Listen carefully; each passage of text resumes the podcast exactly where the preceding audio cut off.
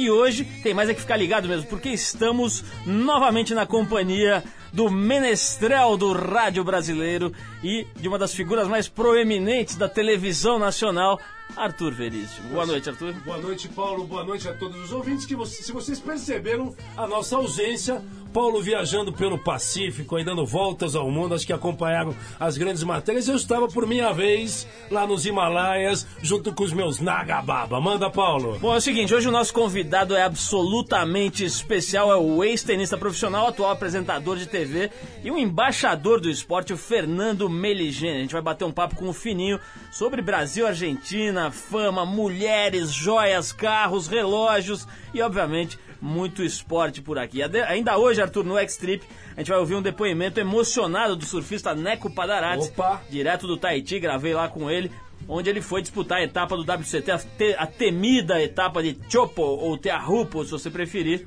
Depois de quatro anos daquele acidente que quase tirou a vida do Neco, ele voltou para lá e você vai ouvir da boca dele a emoção de ter superado esse trauma. A gente tem, tem também trechos da entrevista que está na trip desse mês com a encantadora, perfumada e deslumbrante Mel Lisboa. Deve ser ela no telefone. Meu Deus, e o Fininho promete também degustar aqui a nossa perseverança e vai falar sobre os destinos pelo mundo e a culinária que ele experimentou em suas passagens aí pelos continentes. Vamos lá, Paulo. Bom, vamos ouvir Jimi Hendrix, nosso Opa! padroeiro aqui para começar. Are You Experienced? Vamos lá.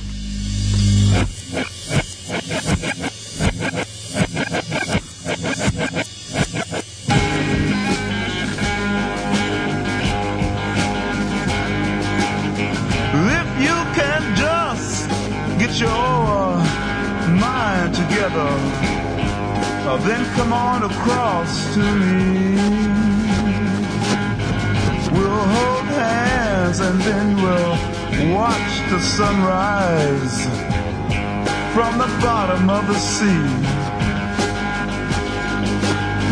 But first, are you experienced? Or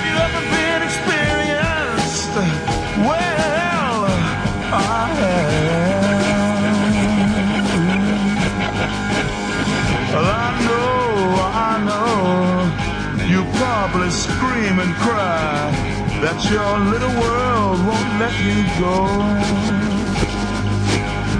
But who in your measly little world are you trying to prove that you're made out of gold and uh, can't be sold? So, uh, are you experienced?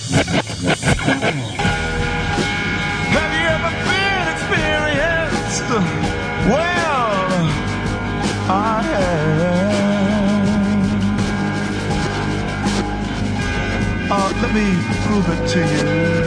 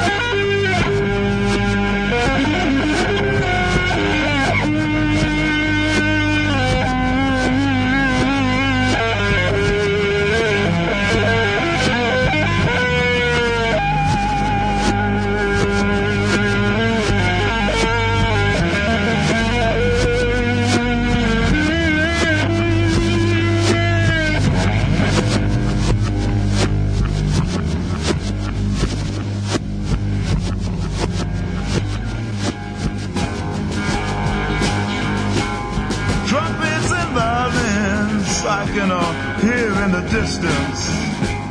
I think they're calling our name. Maybe now you can't hear them, but you will if you just take hold of my hand. Oh, but are you experienced? Have you ever been experienced. Necessarily stone, but beautiful.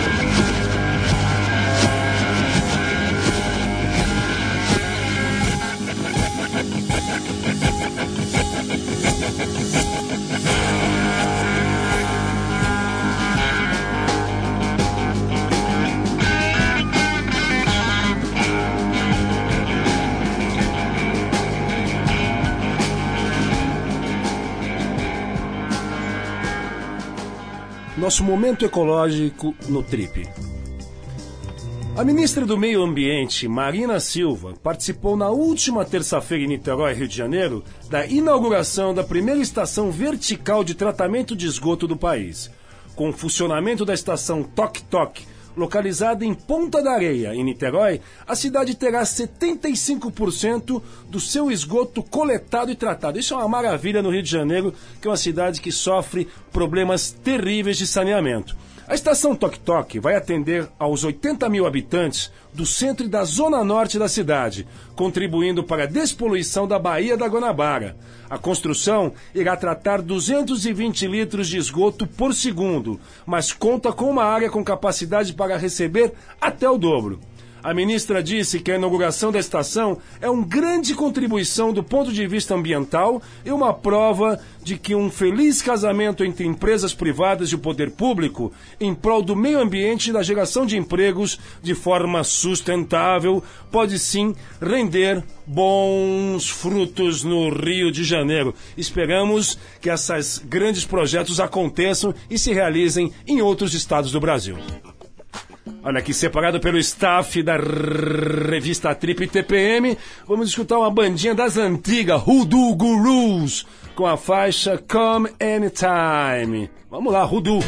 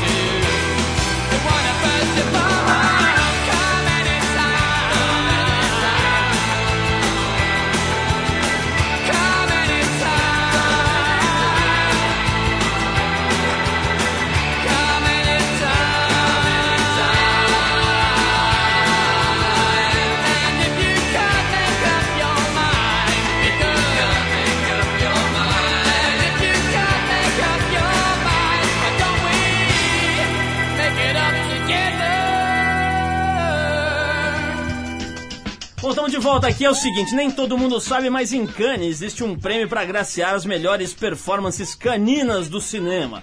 Os jurados do prêmio satírico, o Palmacão, Opa. escolheram esse ano dois bulldogs do renomado crítico de vinhos norte-americano Robert Parker, aquele que dá as notas para os vinhos, detona ou eleva qualquer vinho produzido no mundo. Os cachorros atua- atuam no documentário Mondovino, que mostra as dificuldades enfrentadas por fabricantes de vinho em todo o mundo. Mundo Cane. Eles chamaram a atenção principalmente do, do documentarista Jonathan Noster, Oh, conheço. que enquanto estava entrevistando Parker, pôde perceber a intensidade das flatulências emitidas pelos animaizinhos de estimação. Muito bem. Toby Rose, o criador do prêmio, ironizou a situação e perguntou a Parker, cujas classificações de vinho são as mais respeitadas do mundo, se o segredo de seu faro como enólogo estaria na convivência com os cães flatulentos.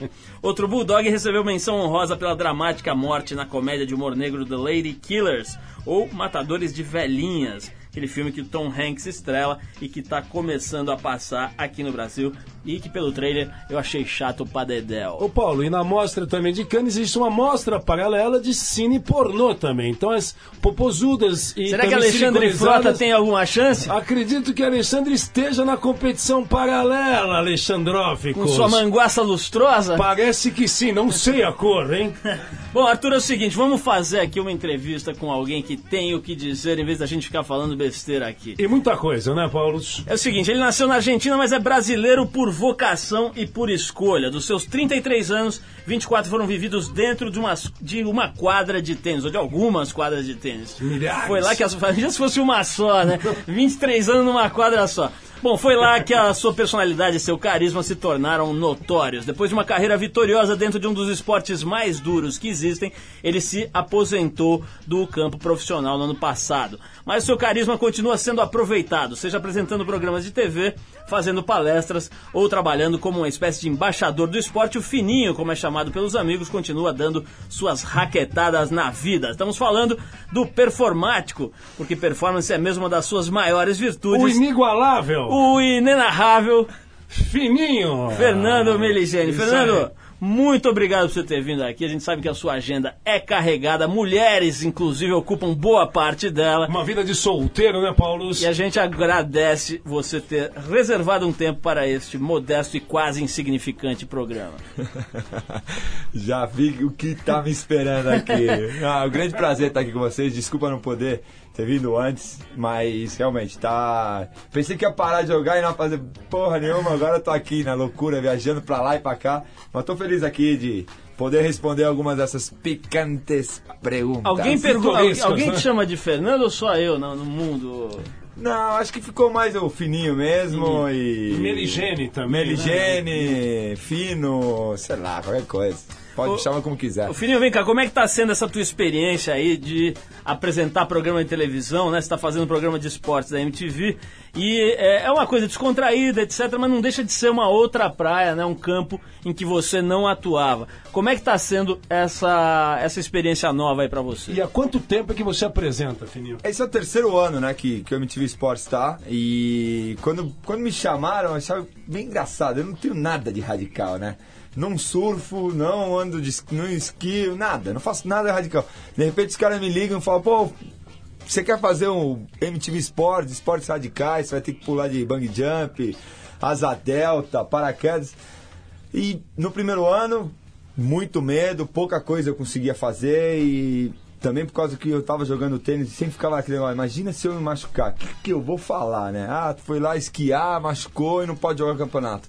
E agora eu comecei a criar bastante coragem, tô aprendendo, eu sempre falo que eu sou jogador de tênis e tenho uma, até uma comunicação legal, todo mundo fala super legal do programa, mas eu vou aprendendo, vou tomando tombo, vou, vou, vou vendo coisa nova, os diretores, os câmeras vêm me ajudando muito. Já deu alguma mancada clássica, assim? Quer dizer, qual foi o que, que você. Quando você puxa aí o, o- o histórico do programa, tem algum vacilo pesado que você já deu? Não, além do que ele estava falando sobre tombos, outro dia eu vi ele junto com o Chorão, ele andando de skate e depois deu um vareio no Chorão jogando tênis.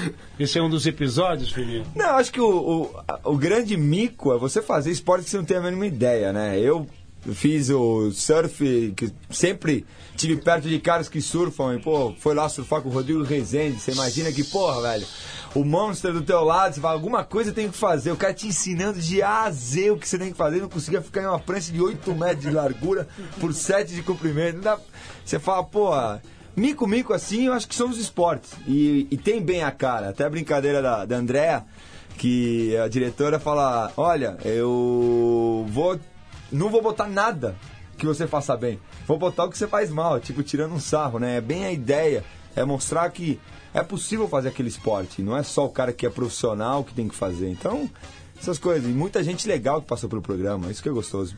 Eu vou fazer uma pausa pra ouvir uma música, mas depois eu vou querer saber sobre sexo no mundo das raquetes e como vão as bolas do Fernando Meligeni. E culinária, culinária, afrodisíacos, Fernando. É, tem aquelas latinhas de três bolas, aí vamos querer saber de toda a história aí do Meligeni. Daqui a pouquinho a gente vai ouvir Porno for Pyros com a faixa Pets, em homenagem ao cachorro que ganhou o prêmio lá em Cannes, e a gente já volta.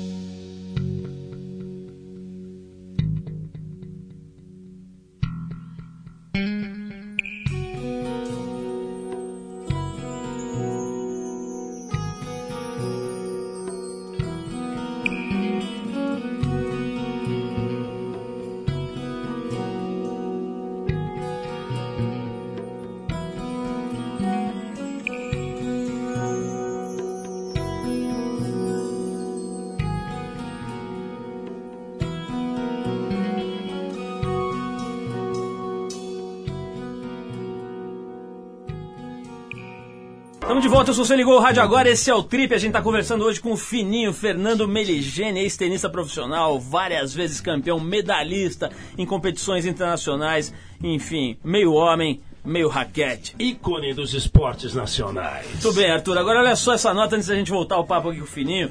O hip hop definitivamente virou a galinha dos ovos de ouro nos Estados Unidos. Todo Que mundo passa? quer levar uma verba em cima da cultura do rap. A turbinada Pamela Anderson, depois de ganhar a vida como modelo, atriz, dublê de salva-vidas, mulher de malandro e estrela de filme pornô caseiro, agora resolveu atacar de rapper. Opa. De acordo com o site allhiphop.com, Pa- Pamela Anderson fez uma participação no disco de mixagem do produtor americano de hip hop da Midza, ao lado de estrelas como J-Unit, ou G-Unit. O produtor elogiou o senso de humor de Pamela e disse que a presença da atriz e de outras celebridades em discos mixados por DJs menos conhecidos é muito positiva porque ajuda a promover os CDs. Outro que entrou nessa é o também ex-SOS Malibu e eterno Michael Knight, do seriado A Super Máquina, David Hasselhoff. O ator irá lançar um disco de rap produzido pelo Ice-T, um dos precursores do gênero na década de 80.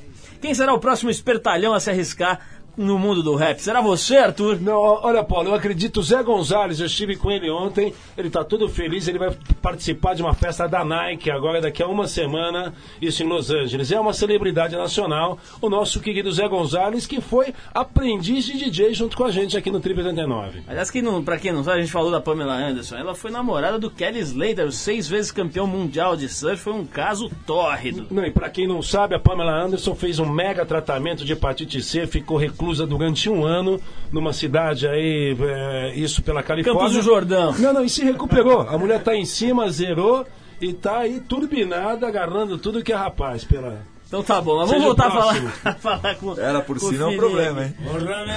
Ô Fininho, vem cá, essa história, a gente, já, já que a gente já tá falando de mulherada, vamos, vamos perguntar aqui. Você, você, você, o Guga, a galera aí do tênis e tal, o Edu Faria, que é nosso camarada Nossa. aqui, que é seu, foi seu preparador, não sei se ainda é e tal. É, vocês andam de um lado pro outro, andavam de um lado pro outro na- atrás das competições, dos campeonatos, cada hora num país, cada hora numa cidade e tal. Marias Raquetes são uma raça em ascensão e extinção, existem. Que eu vi lá no Ibirapuera, eu fui ver lá uma exibição que você participou e tal. E fica ali uma mulherada ali numa certa fila do gargarejo. Fininho, elas põem a mão na raquete ou não? Eu acho que tem uma diferença entre. Ou só querem saber das bolinhas. Estão querendo aquela terceira da latinha, né? Não, olha. eu- Esclarece, esclarece, vai. Não, na hora que você tá acostumado com a Maria Chuteira, que fica esperando lá de fora do, do centro de treinamento, do CT dos caras, que tanto se fala nisso, a gente não tem. Eu acho que é fã, que como você foi lá no Ibirapuera, um monte de gente gritando, mas eu acho que a, a, a loucura é um pouco diferente. Eu não vejo muita mulher seguindo o circuito mundial. Primeiro que é caríssimo, né? Você tá uma semana a gente fica cinco, seis semanas na Europa e, e as mulheres seguindo os tenistas, ah, Roma, Hamburgo, depois vai para Paris. Isso aí tem que ser uma Maria Raquete trilhardária, né, para seguir. O circuito Sapopemba. Mas o circuito de Sapopemba às vezes rola, como todo esporte rola, tem Maria Raquete, tem tem hora que rola umas, umas bagunças. Ninguém é santa aqui, né? Eu não vou, não vou pagar uma de padre agora, né? Porque senão vai ficar feia a coisa quando eu chegar em casa. Engenheiro, me diz uma coisa. É, é, toda, toda vez que tem uma entrevista com você, alguém menciona que você nasceu na Argentina e tal, mas pelo que eu tô vendo aqui, fazendo as contas, você veio pra cá com 10, 11 anos, Com né? quatro. Com 4 anos de idade. Quer dizer, tem alguma ligação? Você se sente ainda de alguma forma meio argentino e tal? Ou é uma coisa que é só um dado na tua biografia? Não, esse fim de semana eu fui até pra fronteira uruguaiana lá e, e perguntaram pacas disso aí. Eu falo, olha, eu tenho respeito, né? Minha família é argentina, é, tenho família lá ainda, tenho carinho. Eu acho que essa rivalidade que existe entre Brasil e Argentina não deixa você falar exatamente tudo. Eu nasci lá, tenho vários amigos, adoro a cidade, só que eu escolhi ser brasileiro. Isso é uma coisa, é um fato. Agora, não é porque você escolhe ser brasileiro, não é porque, ah, então odeio a Argentina, vou estar aqui pagando no dia. Ah, Argentina é uma bosta. Nada a ver, eu adoro o povo argentino, me tratam super bem, só que eu sou um brasileiro que nasci na Argentina, educado por família argentina, com vários amigos no circuito argentinos, brasileiros, mas sem nenhum tipo de drama, mas não saio daqui por nada. Ou torce pro Boca ou pro São Caetano? Olha, eu sou obrigado Muito a torcer pro São pergunta. Caetano porque meu patrocinador patrocina o São Caetano, senão eu vendo? apanho do Pedro. Pior Mas, Pior mas dá certo essas perguntas. Pior né? que se se eu se fosse um Boca São Paulo, eu te falaria São Paulo à morte. Ah, Agora, o Boca São Caetano já é complicado, assim, mas eu vou torcer pro São Caetano por causa da, da- da- dos patrocinadores, senão eu apanho. Fininho, falando, já que a gente, o Arthur lançou essa aí de futebol, é, você é um atleta profissional que acabou de se aposentar, pelo menos no- no- na, atividade profissional. Ah, tem um outro atleta argentino, ex-profissional, que está vivendo um drama que é o Maradona, né? É, todo mundo acompanhando, ele escapa da clínica, aí come um churrasco, É aí, tem amarrado. a, aí tem a diarreia, volta pro hospital. Dizer, o bicho tá gordo, tá esquisita a história do Maradona. e tá pra vir pro Brasil, né, Paulo? Você, você como argentino, quer dizer, nascido na Argentina, etc., e atleta profissional que de repente para, quer dizer, queria saber a tua leitura dessa novela do Maradona. Olha, tem duas coisas que são legais e tristes ao mesmo tempo. Eu acho que uma coisa que é muito legal é, é o carinho que o povo, mesmo ele tendo feito tanta cagada, porque ele fez, ele, ele mesmo fala, acho que eu nunca me envolvi com droga, mas deve ser muito difícil de sair, porque ele é um cara que tem família, ele é idolatrado no país dele, que poderia ser presidente, só que ele não consegue sair. Ele quase morreu, voltou, agora quase morreu de novo, tá quase morrendo. Mas o povo adora Quando não é ele. cocaína, é churrascada, né? É, idolatra ele e, e vai atrás da- do, do esportista que ele foi. Eu acho que na hora que se fala, eu, realmente o esportista ele é um, é um geral. É, a imagem dele é muito importante. Deixa muito triste um cara que fez tanto acabar do jeito que ele, ele tá acabando. Mas não deve ser fácil. É fácil a gente criticar e falar que ele é burro, que ele é isso, que é aquilo. Ele não tá conseguindo sair desse problema. Eu não, não sei o que deve ser esse sentimento que ele tem. Agora, realmente é, é triste ele ter um cara, um exemplo tão forte no, no país, como tem na Argentina, e o cara ser, ter feito tanta coisa errada, né? Bom, vamos tocar uma musiquinha e depois a gente vai falar um pouquinho com o, com o Fininho sobre a política do tênis, né? Um assunto que entrou em pauta aí recentemente. Ai! Bicho pegou e ele certamente tem opiniões respeitáveis e importantes. E vamos falar também um pouco de sexo, né, Arthur? É pitoresco. Vamos tocar a música do IMF, chama-se Unbelievable e a gente já volta. Burden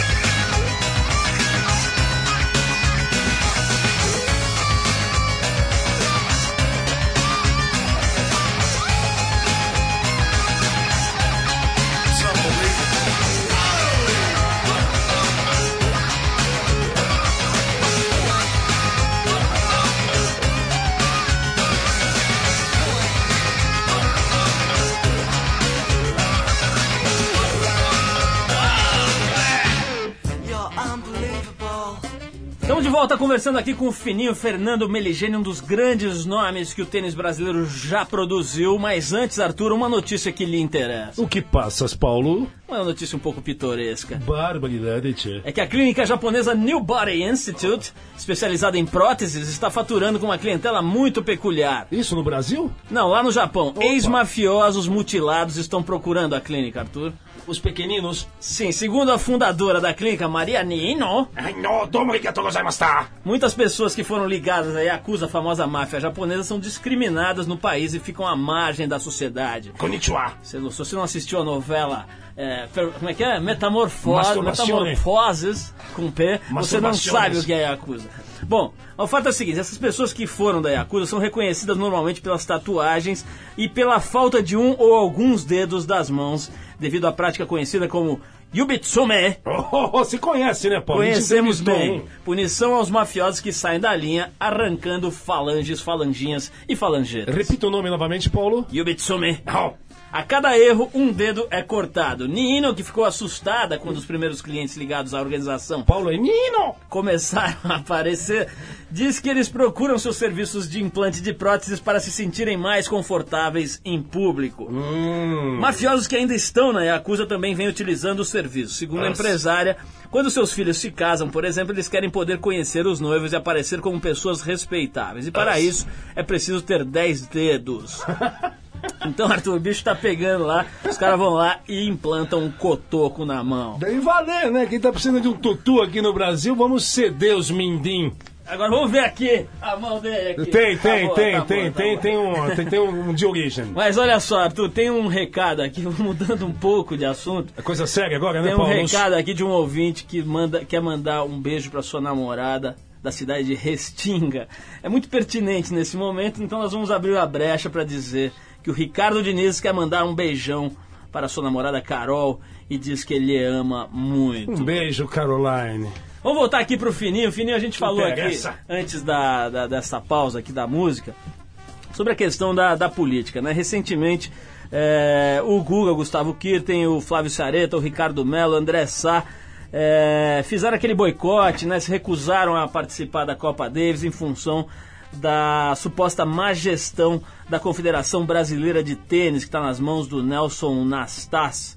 Eu queria saber, foi uma atitude muito legal, que inclusive motivou debates longos de outros atletas de outros esportes que não tiveram ou não têm normalmente a mesma coragem que os tenistas tiveram de afrontar e de levar a público a má gestão das entidades eh, governamentais ou, ou, enfim, eh, oficiais, também, né? né? as entidades oficiais do seu esporte. Como é que foi esse movimento? Você acha que foi bem conduzido, que era isso mesmo que precisava, ou que a coisa podia ser feita um pouco mais macia? Queria saber a tua visão de novo desse problema. Olha, Paulo, acho que antes, é, há algum tempo está querendo se fazer isso aí, né? Vem se falando, é, desde 97, que poderia estar se fazendo coisa melhor pelo tênis, que o tênis está tá esperando o resultado do Guga, ou esperou meus resultados, resultado do Jaime, resultado do Sareta agora também.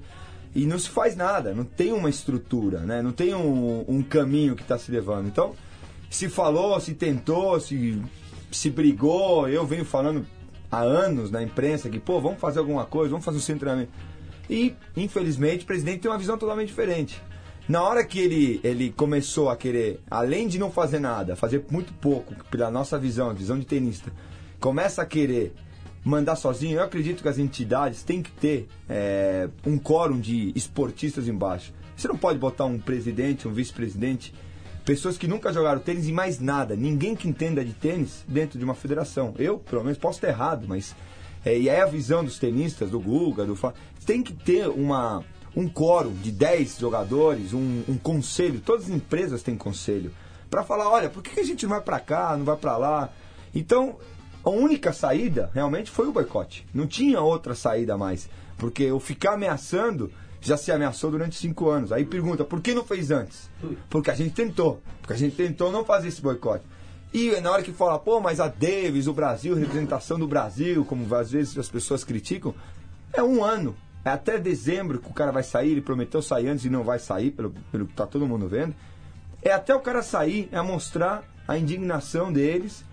E vamos ser muito justos, tanto o Google quanto o Sareta, eles não precisam fazer isso. Eles estão fazendo pelo tênis. Eles estão com grana no bolso, estão jogando os melhores campeonatos, eles estão de bem com a vida. Agora, tem um monte de garoto lá embaixo que está sofrendo porque ninguém ajuda eles. Então, seria fácil, é fácil criticar o Google e falar, ah, mas o cara não vai jogar. Não vai jogar por causa dos caras, porque ele poderia jogar e falar, beleza, quer saber? Vai aí, tênis, um dia, um dia melhora. E ele está tentando fazer, então acho que é um belo de movimento. Fininho, vamos falar um pouquinho sobre a tua aposentadoria, né? Dizem que esse é um dos momentos mais difíceis na, na carreira de um atleta profissional. É resolver parar mesmo e falar assim, ó, puta, não vou mais. Aquele último campeonatinho, aquele último joguinho, chega, né? Vou parar. Quer saber como é que foi essa decisão? Quem te ajudou nessa história, nesse processo? E o que, que pegou mais no dia que você parou, né? No dia seguinte, assim, não ter pra onde ir. Como é que foi essa história aí do momento da parada? O cara ganhou um título, só isso. Mas é Não, terminou com a medalha maravilhosa É, e tal, né? Mas deixa ele contar. Eu acho que vinha sendo pensado há um bom tempo, né? Eu, por sorte, tinha pessoas que me ajudavam muito, tanto o Edu Faria, meu técnico, Baby, sempre falaram, pô, você tem que jogar até o momento que você tiver muita felicidade, muita alegria dentro da quadra e principalmente sentir que você é competitivo. E eu senti que eu tava começando a não ser mais tão competitivo, para ser 20 do mundo, 15 do mundo. Então chegou a hora de decidir. Lógico, acabou com a medalha de ouro, todo mundo fala, pô, agora você vai parar? É, eu vou parar. Eu sinto que eu não, não vou ser melhor do que eu já fui. Então, tinha conseguido meus objetivos, lutei por eles. Então chegou a hora. O mais duro agora que você perguntou é você não ter essa adrenalina de entrar numa quadra de tênis central de Roland Garros como essa semana e ter 20 mil pessoas te vendo. As coisas que você faz não tem essa adrenalina. Agora, você conseguiu juntar uma verba aí nessa carreira toda que te garanta aí que você não precisa ficar muito cabeça quente ou não? Não, você junta uma grana, lógico que junta. E, e tenho meus investimentos, tenho minhas coisas, mas eu tenho que continuar trabalhando. Continuo trabalhando, continuo fazendo um monte de coisa e vou, vou colando, vou continuar vivendo. Agora, Fininho, pra terminar aqui essa entrevista maravilhosa, é o seguinte: vem aí o Dia dos Namorados. Vai comemorar com alguém ou tá na pindaíba encalhado, desgraçado? Eita! Estamos, estamos encalhados! Bom, quer deixar o telefone aí pra enfileirar ou prefere deixar ao sabor do destino? Eu diria que numa, num farol, numa rua é, arborizada, de repente, olha pro Cuidado lado e encontra. Não, pelo amor de Deus! Aí já não, aí já não precisa não, deixa eles. Fininho, eu queria te agradecer muito a presença, foi muito divertido e ao mesmo tempo esclarecedor a gente saber como é que é essa história da política do tênis, Os de se aposentar, da mulherada, foi um barato. A gente espera que você volte outras vezes aqui no programa. Parabéns pelo teu trabalho aí na TV. E a gente vai te dar de presente, não tem kit, aqueles kits do Amaury Júnior de embelezar, mas tem uma música especial que é do Jack Johnson, um cara que também foi atleta, chegou até a competir no circuito profissional de surf e hoje é um músico bastante respeitado e muito aclamado. Jack Johnson com Times Like This pro Fininho. Um abração, obrigado. Abraço, valeu.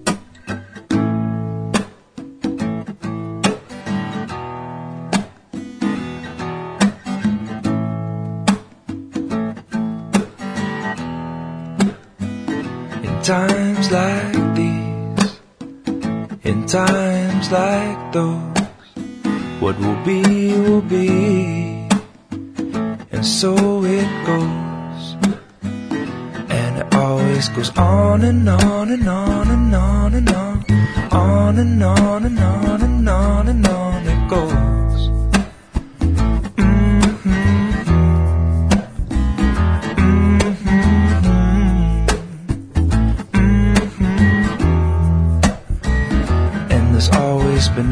Laughing, crying, birthing, dying, boys and girls with hearts that take and give and break. And heal and grow and recreate and raise and nurture, but then hurt from time to times like these, in times like those.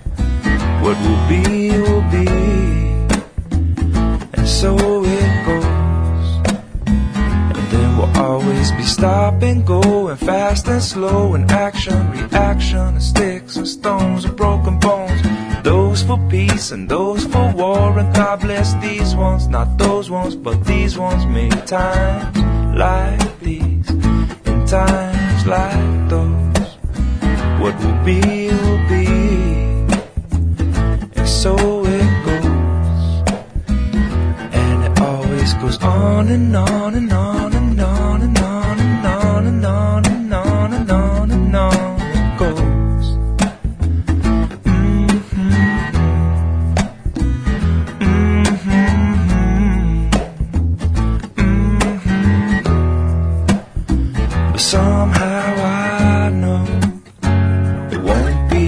the same. Yeah, somehow I know never be the same.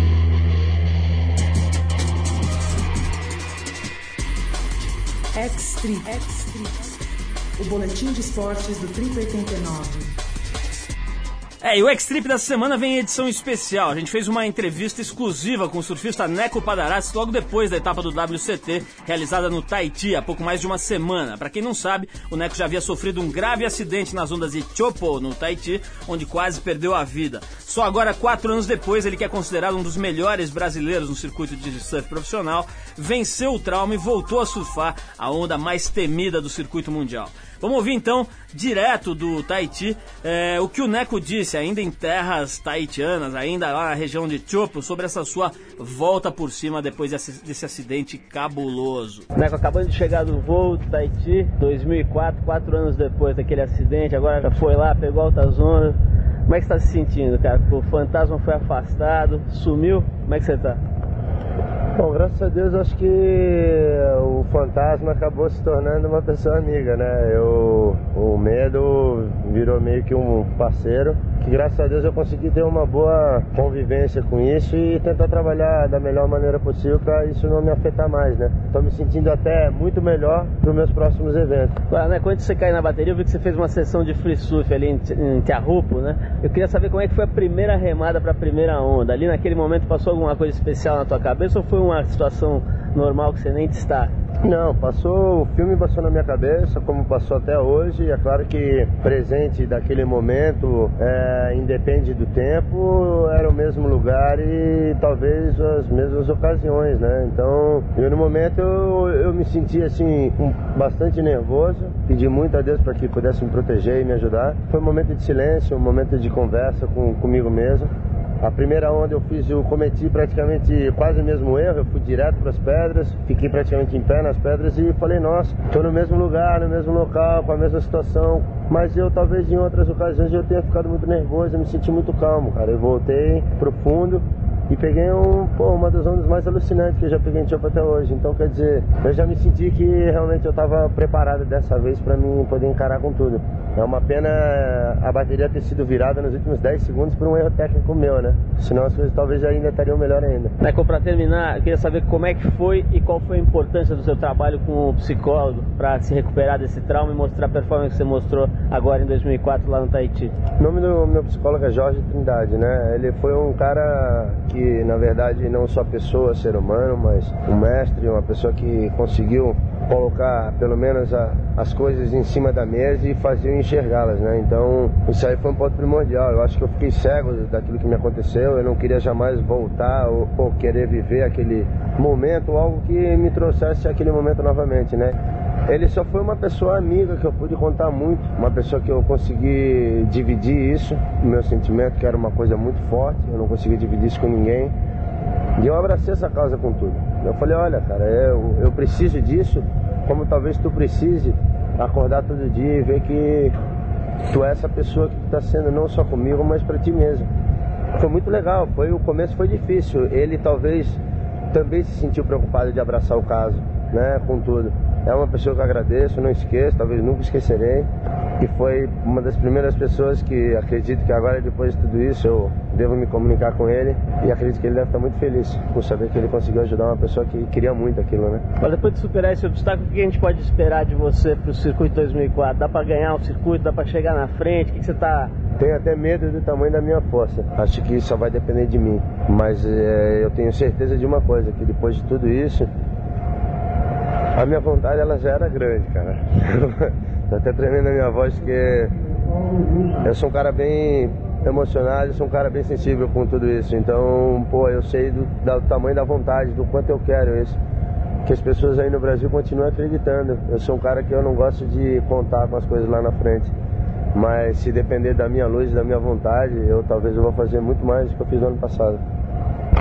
Bom, esse foi o Neco Padarati no final de uma cobertura do Campeonato Mundial de Surf Profissional em Tiahupo, no Tahiti, para onde o Trip FM foi com apoio do Tahiti Turismo e Tahiti Nui Travel. Bom, pessoal, o Trip 89 de hoje vai ficando por aqui. Esse é um programa independente feito pela equipe da revista Trip em parceria com 89 FM e com toda a rede rock. A apresentação é de Paulo Lima com Arthur Veríssimo nos intervalos de seus cruzeiros internacionais. Ao vivo em color. Edição de Cláudia Lima, produção de Eduardo Marçal, assistência de Alexandre Potashev. Opa. Colaboração de Bruna Bittencourt, Léo e de Yuri Damkalov. Dankalov. Trabalhos técnicos do Super DJ Pazini. Quem quiser escrever pra gente pode mandar o seu e-mail pra radio@trip.com.br. Ô, Isso aqui vem. tem Eva. mais. E olha, manda, manda, não, imagina se eu esquecer de mandar um beijo caloroso. E só não é mais caloroso porque ela é casada para a nossa querida Eva, responsável pelos sites da Trip e da TPM. Um beijão, Eva, parabéns. E a gente fica por aqui. Terça-feira que vem tem mais. Um abraço, Arthur. Tchau, tchau.